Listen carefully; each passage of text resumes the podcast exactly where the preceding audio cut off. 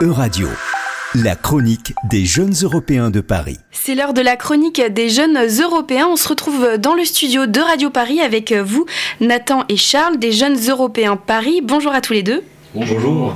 Alors aujourd'hui, on va parler de quoi? Alors aujourd'hui, nous parlerons de l'autorisation du glyphosate dans l'Union européenne qui va être renouvelée pour 10 ans. En effet, le 15 décembre prochain, l'autorisation d'utilisation du glyphosate au sein de l'Union européenne prendra fin.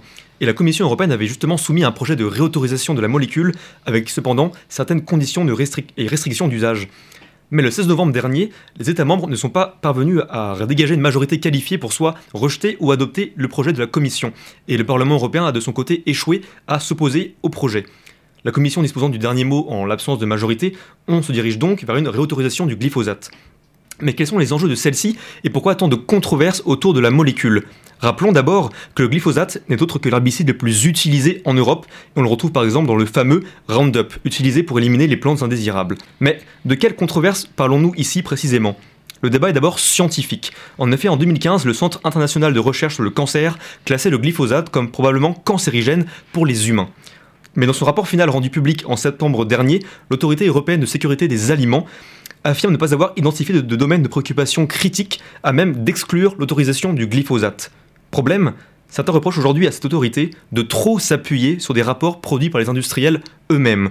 De quoi donc faire monter au créneau celles et ceux qui militent pour l'interdiction, notamment des ONG, qui invoquent principalement les effets néfastes sur l'environnement et la santé humaine du glyphosate. Ainsi, le, débat est devenu judiciaire. On a vu des individus atteints de maladies neurologiques ou de cancer imputer leur pathologie à une exposition au glyphosate.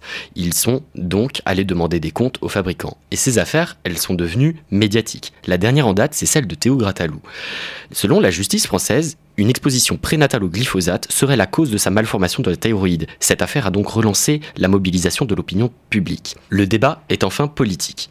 Pour rappel, les États restent responsables des autorisations nationales des produits phytosanitaires. Cela signifie quoi concrètement? Ça veut dire que sur la base, par exemple, d'une évaluation des risques, ils peuvent restreindre ou interdire l'utilisation du glyphosate au niveau national. Le sujet est ainsi devenu si sensible politiquement que la France et l'Allemagne, les deux plus grandes puissances économiques de l'Union, se sont abstenus. Pourquoi? D'abord par manque d'alternatives et aussi par absence d'unité politique nationale sur le sujet.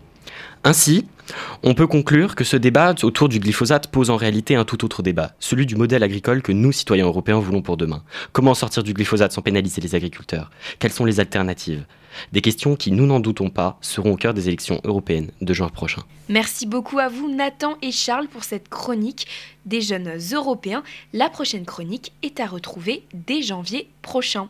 C'était la chronique des jeunes européens de Paris, à retrouver sur vos réseaux sociaux et sur euradio.fr.